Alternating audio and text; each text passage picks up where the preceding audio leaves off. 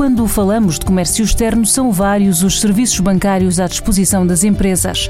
Paula Mota Pinto, diretora do Departamento Comercial Internacional do Novo Banco, explica quais são as principais linhas de apoio no processo de exportação. Os bancos disponibilizam às empresas serviços a vários níveis. Comercialmente, na detecção de oportunidades de negócio a nível de mercados. Também na gestão de risco, com soluções que visam garantir segurança nos recebimentos e também encontrar soluções que aumentem a segurança nos pagamentos a realizar. Uh, e ainda disponibilizando soluções de financiamento ajustadas ao ciclo de vida das importações e exportações, permitindo contribuir para uma gestão de tesouraria mais eficaz e eficiente. Paulo, os instrumentos financeiros utilizados são sempre os mesmos? Há instrumentos mais adequados a cada situação? Efetivamente, há vários instrumentos a considerar e que não devem ser usados como, digamos, uma receita standard, mas devem ser ajustados a cada situação em função dos riscos a mitigar e que dependem de vários fatores, eh, nomeadamente da posição que a empresa assume no negócio.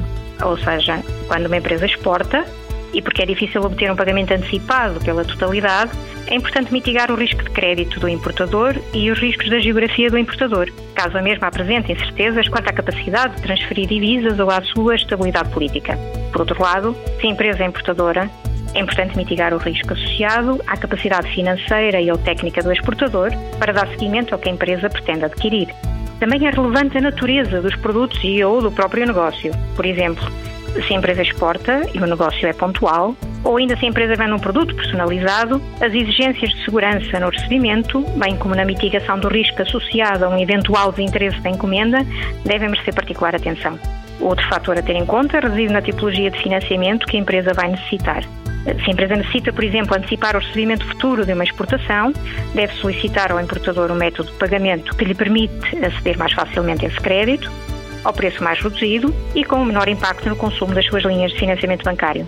Por último, o atual contexto nacional e internacional, seja por motivos macroeconómicos ou por outras variáveis, como é o caso do cenário pandémico atual.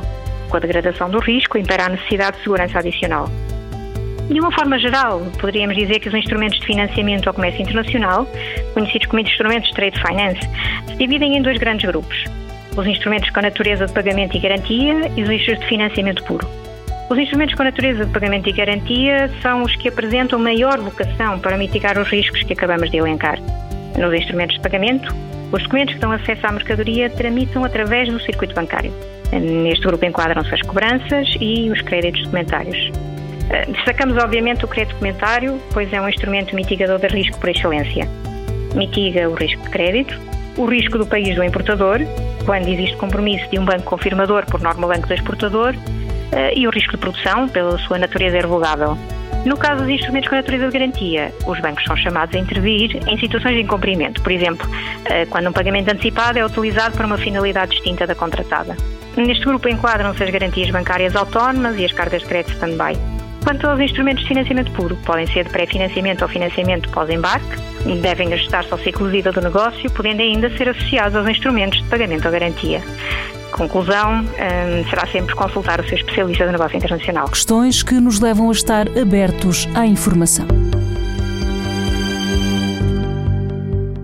Um programa da TSF e do Novo Banco que dá respostas que abrem portas.